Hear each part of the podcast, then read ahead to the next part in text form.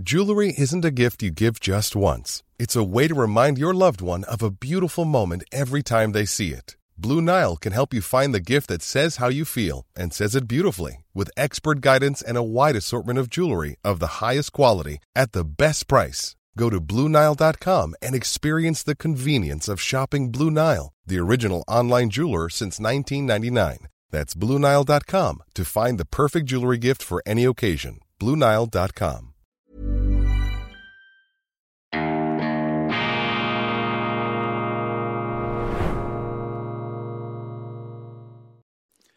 Grüezi miteinander, ganz herzlich willkommen und einen wunderschönen guten Morgen, meine sehr verehrten Damen und Herren, liebe Freunde aus nah und fern. Ich darf Sie begrüßen zur schweizerischen Ausgabe von Weltwoche Daily, die andere Sicht, am Dienstag, den 20. Februar 2024. Bitte verzeihen Sie, wir haben Sie heute Morgen im ersten Anlauf mit einer Daily-Ausgabe ohne Ton behelligt. Da ist mir ein schreckliches Malheur passiert. Ich scheine da einen Knopf falsch gedrückt zu haben. Auf jeden Fall menschliches Versagen keine Intervention von außen, keine Verschwörung, kein Zensurversuch. Ich habe das einzig und allein mir zuzuschreiben. Und Sie können mir glauben, ich ärgere mich, denn bilde mir ein, mir sei da eine ziemlich gute Einleitung gelungen, sozusagen eine Generalstandortbestimmung zur äh, Gegenwart unter Berücksichtigung der einzelnen Brennpunkte. Ich werde also versuchen, Sie im Folgenden noch einmal auf dieses Terrain zu führen. Und äh, vielleicht werden mir auch ein paar andere Färbungen jetzt glücken, die im ersten Anlauf nicht äh, so zustande gekommen sind. Kinoberserker Werner Herzog im Interview traut niemandem. Werner Herzog suchte als Regisseur und Schriftsteller ein Leben lang das Extreme, vielleicht misstraut er auch deshalb den offiziellen Erzählungen von Gut und Böse. Ich gratuliere meinen Kollegen beim Magazin des Tagesanzeigers für dieses Gespräch mit dem legendären deutschen Filmemacher. Traut niemandem, vor allem misstraut den offiziellen Erzählungen von Gut und Böse. Böse. Das ist für mich die vielleicht wichtigste Forderung der Gegenwart und es ist auch eine Grundtugend der Demokratie, die hier formuliert wird von Werner Herzog. Man darf nichts glauben, was einem erzählt wird. Und heute ist es besonders aktuell und akut geworden, diesen offiziellen Erzählungen von Gut und Böse zu misstrauen, denn der Moralismus, der eben dieser Zweiteilung zugrunde liegt, dieser Moralismus ist gleichsam die Seuche der Gegenwart. Und es bestürzt mich, es beelendet mich, dass so viele Zeitungen, Teile unserer Öffentlichkeit, auch die Kulturschaffenden sich einspannen lassen in diese offiziellen Erzählungen von Gut und Böse, dass sie bei dieser propagandistischen Zurüstung der Wirklichkeit mitmachen. Nun sage ich nicht, dass ich da hier die Wahrheit und den Durchblick und das moralische Feinurteil gepachtet hätte. Überhaupt nicht. Auch ich irre mich, ich kann mich verrennen und ich bin auch äh, gelegentlich äh, von der Verführung befallen, mich da auf die Seite der vermeintlich Guten stellen zu wollen. Aber es ist meines Erachtens unabweisbar und wirklich ähm, stärker und ausgeprägter als früher, dass ähm, wir in Zeiten leben, in denen eben eine Wirklichkeitsvariante präsentiert wird, die im weitesten Sinn an einen Hollywood-Film erinnern soll, an einen Western oder an einen Science-Fiction-Film, in dem sich die Guten und die Bösen trennscharf gegenüberstehen. Aber die Wirklichkeit, meine Damen und Herren, ist eben immer graumeliert. Und je einseitiger sich ein Bild präsentiert, desto wichtiger ist es, dem zu misstrauen. Nehmen wir doch nur die Schlagzeilen aus letzter Zeit in den Schweizer ähm, Blättern. Da beobachte ich nun, im Gefolge natürlich dieses Todesfalls von Alexei Nawalny, Nawalny sozusagen eine kollektive Anstrengung, uns in einen mentalen Kriegszustand hinein zu befördern. Am Wochenende etwa in der NZZ am Sonntag. Vier Diktaturen treiben die heutigen Kriege und Konflikte gegen den Westen an. Werden sie sich zu militärischen Verbündeten zusammenschließen? Ein Theodor Winkler, ehemaliger Schweizer Botschafter und Sicherheitsexperte, wie er da angekündigt ähm, wird, gibt eine Reihe von ganz gravierenden Behauptungen und Beobachtungen von sich, unter anderem, dass ähm, wir uns konfrontiert sehen im Westen mit einer Zusammenrottung, mit einer Zusammenballung des diktatorischen, dazu gehören natürlich die chinesischen, die iranischen, die nordkoreanischen und die russischen Regierungen, aber in der äh, Illustration dazu schleicht sich eben sozusagen von rechts ins Bild auch der amerikanische Präsident Donald Trump. Und allein an dieser Propaganda Bildsprache sehen Sie doch, dass die Proportionen, die Maßstäbe hier verrückt sind. Und ich will gar nicht auf der NZZ herumreiten, meine Damen und Herren, denn dieses Bild ist eben auch ein Sinnbild für eine gewisse öffentliche Stimmung, die dadurch eine mediale und auch politische Vereinseitigung des Meinungsbilds heraufbeschworen wird, dass die Leute also tatsächlich ähm, davon auszugehen scheinen, dass man den demokratisch gewählten Präsidenten der Vereinigten Staaten von Amerika irgendwo in eine Reihe stellen könnte mit einem iranischen Mullah, der den Gottesstaat verkündet. Ich meine, das sind doch den Betreffenden alle Proportionen, alle Maßstäbe entglitten. Und dieser Theodor Winkler, er legt nun dar, dass äh, zum Beispiel äh, gerade dieser Wladimir Putin im Begriff sei, den Boden zu bereiten für eine Besetzung von Europa. Also Putin plant gewissermaßen den Weltkrieg und das können wir simultan so übersetzen, dass sich unsere Welt, die angeblich freie Welt, die da der angeblich unfreien Welt gegenübersteht, dass wir in einer Situation sind, wie sie vielleicht 1939 oder 1940 in Europa schon einmal geherrscht hat, als der britische Premierminister Winston Churchill sich genötigt sah, eine Brandrede zu halten, Blut, Schweiß und Tränen, wo er die totale Kriegsmobilmachung seines Großbritanniens ähm, angeordnet hat, um der Nazi-Bedrohung entgegenzustehen. Und das ist nun das Verräterische oder das Trügerische an dieser schrillen, moralisierenden Zurüstung in den Medien heute, in dieser eben klirrenden Schwarz-Weiß-Sicht, dass im Grunde die nächste Konsequenz dieser Publizisten, einer NZZ oder auch im Tagesanzeiger eines äh, Arthur Ruttelshauser, des Chefredakteurs der Sonntagszeitung, der nun auch da mitmacht in dieser Totaldämonisierung der anderen Seite, bei der einem selber ja dann quasi automatisch die Engelsflügel wachsen. Ja klar, das ist ja das Verführerische an diesen Schwarz-Weiß-Schemata, dass je mehr sie den anderen verteufeln, desto mehr werden sie selber automatisch zum Engel. Und das hat natürlich ein erhebendes, ein großartiges Gefühl und darum erliegt man dem ja. Das ist ja die Tücke unseres Hirns, die Tücke unseres Geistes, sozusagen die Fälscherwerkstatt da in unserem Kopf, die uns das eben immer wieder vorgaukelt, weil jeder Mensch ja zu den Guten und nicht zu den Bösen gehören möchte. Aber wenn es denn diese eschatologischen Konfrontationsprediger, die da ein, ein Armageddon zwischen Gut und Böse ähm, nahen sehen, wenn es denen wirklich ernst wäre, ja, dann müssten sie ja ihre Kinder äh, in den Kriegsdienst in die Ukraine schicken oder sie müssten sich selber freiwillig melden oder sie müssten in der Schweiz ebenfalls eine Generalmobilmachung der Streitkräfte anordnen, denn es wäre ja der Gipfel an Zynismus, sozusagen die Ukrainer äh, sterben zu lassen für äh, die eigene Freiheit, für die eigene zivilisatorische Sendung, die man da zu haben glaubt. Und diese scherbelnde äh, Doppelmoral, die da zum Ausdruck kommt, oder dieser Mangel an Seriosität, ist natürlich auch etwas Beruhigendes.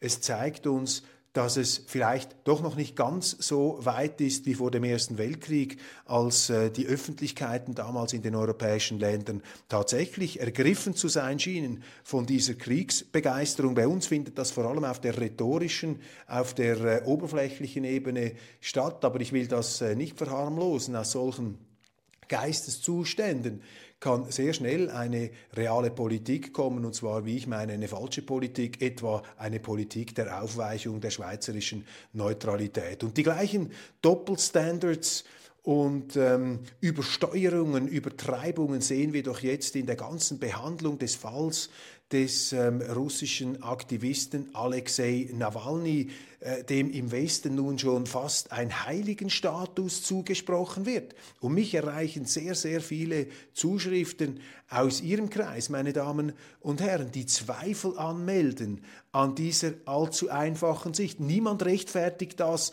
oder möchte das irgendwie beschönigen oder verharmlost sehen, wenn in einem Gefängnis ähm, ein äh, mutmaßlich politischer Häftling zu Tode kommt. Das ist in jeder Hinsicht ein Skandal. Aber die Empörungsrituale wären äh, entschieden überzeugender, wenn denn diese moralische Empfindsamkeit sich nicht so selektiv austobte, wie das jetzt hier zu beobachten ist. Ich meine, wir müssen nur erinnern an den Fall des äh, Journalisten Julian Assange. Julian Assange ist kein ähm, politischer Aktivist. Das ist kein ähm, Mann, der da Demonstrationsumzüge ähm, äh, angeführt hat und die Absicht, eine Regierung umzustürzen. Julian Assange ist ein Journalist, der mitgeholfen hat, Kriegsverbrechen der amerikanischen Streitkräfte in Afghanistan und im Irak aufzuklären. Jetzt kann man äh, Julian Assange kritisieren oder man kann seinem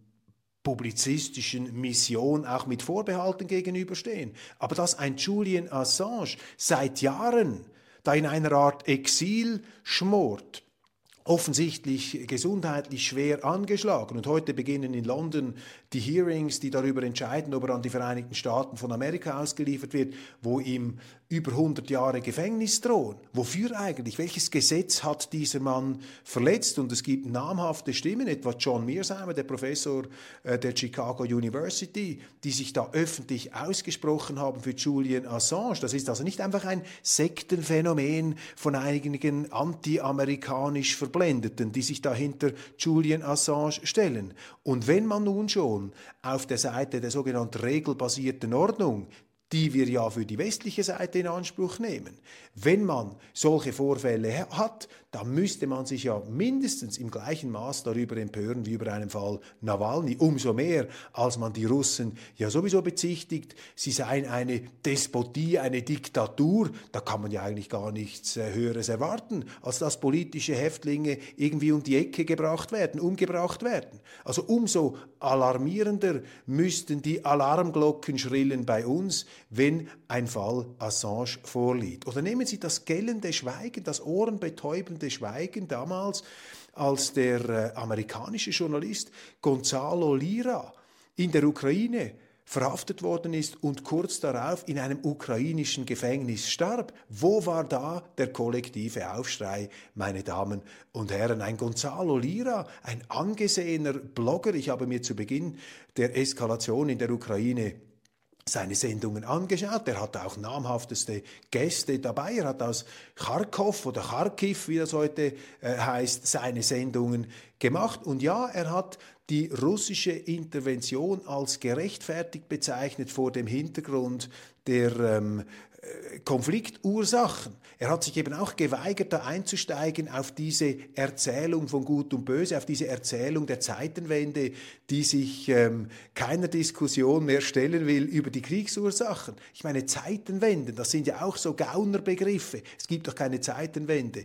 Geschichtliche Vorgänge, Kriege haben Ursachen. Der Krieg ist die Fortsetzung der Politik mit anderen Mitteln. Jetzt kann man ja anderer Meinung sein als Gonzalo Lira, aber der wurde aufgrund dieser, aus Sicht der Zelensky-Regierung falschen Meinung verhaftet, in ein Gefängnis gebracht und dort ist er gestorben, ohne dass die amerikanischen Behörden ihm irgendwelchen Beistand geleistet hätten. Die Chilenen, er war noch Doppelbürger, chilenisch-amerikanischer äh, Doppelbürger, und die äh, Chilenen haben da einiges versucht, aber da herrschte Schweigen im Walde. Und das, meine Damen und Herren, macht mich doch misstrauisch. Und wenn ich mir dann eine Sendung anhöre von Judge Andrew Napolitano, einem amerikanischen Juristen und früheren Fernsehmoderator, der jetzt eine sehr erfolgreiche eigene Sendung unterhält, und der bespricht sich dort zum Beispiel dieser Tage mit dem früheren CIA-Mitarbeiter Ray McGovern. Und dieser Ray McGovern, ein sehr gut informierter Mann, sagt da on the record, dass es Beweise gibt. Here's a cool fact. A crocodile can't stick out its tongue. Another cool fact you can get short term health insurance for a month or just under a year in some states. United Healthcare short term insurance plans are designed for people who are between jobs, coming off their parents' plan, or turning a side hustle into a full time gig. Underwritten by Golden Rule Insurance Company, they offer flexible, budget friendly coverage with access to a nationwide network of doctors and hospitals. Get more cool facts about United Healthcare short term plans at uh1.com. Quality sleep is essential. That's why the Sleep Number Smart Bed is designed for your ever evolving sleep needs. Need a bed that's firmer or softer on either side? Helps you sleep at a comfortable temperature? Sleep Number Smart Beds let you individualize your comfort so you sleep better together. JD Power ranks Sleep Number number 1 in customer satisfaction with mattresses purchased in-store. And now, save 50% on the Sleep Number limited edition Smart Bed for a limited time. For JD Power 2023 award information, visit jdpower.com/awards. Only at a Sleep Number store or sleepnumber.com. dass es nachweislich so sei, dass Leute aus dem Umfeld, die obersten Stabsleute von Nawalny, sich getroffen hätten mit britischen Geheimdienstoffizieren. Jetzt hätte man früher vielleicht gesagt, ja, das sind eben diese typischen Verschwörungstheorien, aber ich sage Ihnen, in der heutigen Zeit dieser gleißenden Schwarz-Weiß-Erzählungen von Gut und Böse bin auch ich geneigt, solchen Versionen der Wirklichkeit zumindest eine gewisse Plausibilität zu geben, sie zu, für prüfenswert zu erachten. Man kann doch nicht ausschließen, dass angesichts der Tatsache, wie amerikanische Geheimdienste, wie auch NGOs im Auftrag von Geheimdiensten oder geheimdienstnahen Behörden, auch ausgestattet mit Geldern aus dem Westen, dass diese NGOs einfach blütenreine ähm, Organisationen seien, ohne politische ähm, Hinterverbindungen. Ähm, Und selbstverständlich ist der Gedanke zumindest nicht von der Hand zu weisen, dass auch ein Alexei Nawalny, dem man im Westen einen ähm, heiligen Status zuspricht, einen Märtyrerstatus, der in Russland natürlich ganz klar auch die Interessen ähm, westlicher Mächte vertreten hat, dass so ein Mann äh, in irgendwelchen Verbindungen stehen könnte mit dem britischen Geheimdienst. Nun hat äh, Ray McGovern noch hinzugefügt, dass auch die Ermordung eines solchen Mannes ähm, mühelos im äh, Machtbereich eines Geheimdienstes liegt, dass natürlich die MI6 ähm, da mit Gift oder was auch immer einen solchen Mordanschlag verüben könnten. Das sei ein leichtes, hat er sich ausgedrückt in dieser Sendung. Und auch hier ist man geneigt, das nicht einfach vom Tisch zu wischen, denn dieser Tod passt natürlich wiederum perfekt ins Narrativ von Gut und Böse des Westens, genau zu dem Zeitpunkt, als die Münchner Sicherheitskonferenz diese Veranstaltung ja, der ähm, der, Kriegs, ähm, der Kriegstrommler, die sich da gemeinsam noch einmal äh, aufzubäumen versuchten gegenüber Russland, dass ausgerechnet am Tag, ähm, wo das losgeht, wo über die Ukraine diskutiert wird, dass dieser Todesfall gemeldet wird, dass die Witwe des Verstorbenen in München ist und dass damit natürlich auch das Interview, das äh, Präsident Putin mit Tucker Carlson geführt hat, mit einem Schlag äh, vom, äh, vom Tisch gefegt werden konnte, sozusagen von der Bildfläche verschwunden ist, dass eben ein Narrativ, ein Narrativ 1 sozusagen durch ein zweites, durch eine andere Erzählung wieder beseitigt werden könnte. Und ich behaupte nicht, dass es so ist. Ich sage nicht, dass das die Version der Wirklichkeit ist, die ich mir zu eigen mache. Aber ich glaube, wir müssen vor allem auch in der Schweiz uns immer wieder demütig und bescheiden bewusst machen, dass wir in Zeiten des Krieges leben, einer großen Konfrontation und das entgegen vielleicht auch unserem Selbstbild.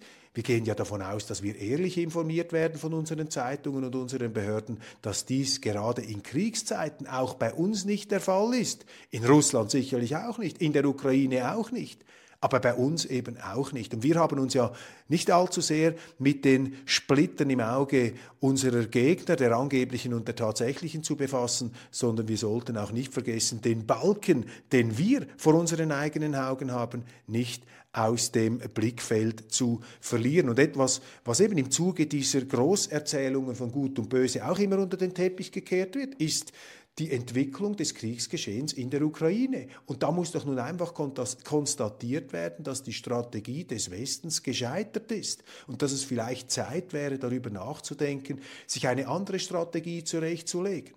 Die Russen sind nicht geschwächt worden durch die westlichen Wirtschaftsboykotte. Im Gegenteil, die russische Kriegsindustrie läuft auf Hochtouren. Es gibt eine Vielzahl von Freiwilligen, die sich für die Kämpfe in der Ukraine melden. Auch das ist eine Tatsache, die bei uns einfach nicht zur Kenntnis genommen werden will. Die Russen sind, ich habe das zunächst gar nicht geglaubt, in der Lage, mehr Munition zu produzieren als der gesamte Westen zusammen. Das muss man sich auch mal vor Augen führen. Also die russische Kriegswirtschaft läuft auf einer, auf einer Stufe, die nicht einmal von den versammelten, geballten westlichen Mächten im Moment egalisiert werden kann. Weit davon entfernt. Das sind die Wirklichkeiten. Und nehmen Sie jetzt diesen jüngsten militärischen Triumph in Avdivka. Da lesen Sie bei uns im Grunde nichts darüber. Aber wenn Sie da einsteigen in etwas äh, kritischere und wie ich meine authentischere Quellen, ich stelle jetzt ab auf den Alexander Mercuris, das ist ein Blogger, den ich auch nicht bis ins Letzte beurteilen kann, aber dessen Beschreibungen sich in der Vergangenheit doch immer mit einer relativ hohen Wahrscheinlichkeit als wahr herausgestellt haben. Der scheint mir da ziemlich nahe an der, an der Realität zu sein. Und der redet von einem chaotischen Kollaps der ukrainischen Seite in Avdivka und auch dieses Azov-Regiment, dieses rechtsextreme Regiment, das da noch eingesetzt worden ist, äh, konnte nichts mehr ähm, bewirken. Da ist von einem panikartigen Rückzug die Rede, von einer Auflösung und von unzähligen Toten. Die Zahlen sind noch nicht bestätigt. Totales Chaos und das Chaos scheint nun auch überzugreifen nach Kiew wo sich ein Präsident Zelensky, wie Merkuris äh, festhält, sich zusehends von der Wirklichkeit abkoppelt und es braut sich da auch Opposition gegen ihn zusammen. Und der Westen, die Amerikaner, stehen nun vor der äh, sehr kniffligen Frage, und die Schweiz als neutrales Land sollte sich das auch äh, sehr genau vor Augen führen, wie sie sich da positioniert. Die westlichen Mächte stehen jetzt vor der kniffligen Frage, was machen wir? Die Ukraine ist offensichtlich nicht in der Lage, dieses Geschehen militärisch für sich zu entscheiden. Also was machen die Amerikaner? Ähm, ziehen sie ab? Schleichen sie sich davon, wie sie es gemacht haben in Afghanistan oder in Saigon, damals in Vietnam? Eingeständnis der Wirklichkeit, sieht zwar himmeltraurig aus, aber ist wenigstens eine Anerkennung der Realität.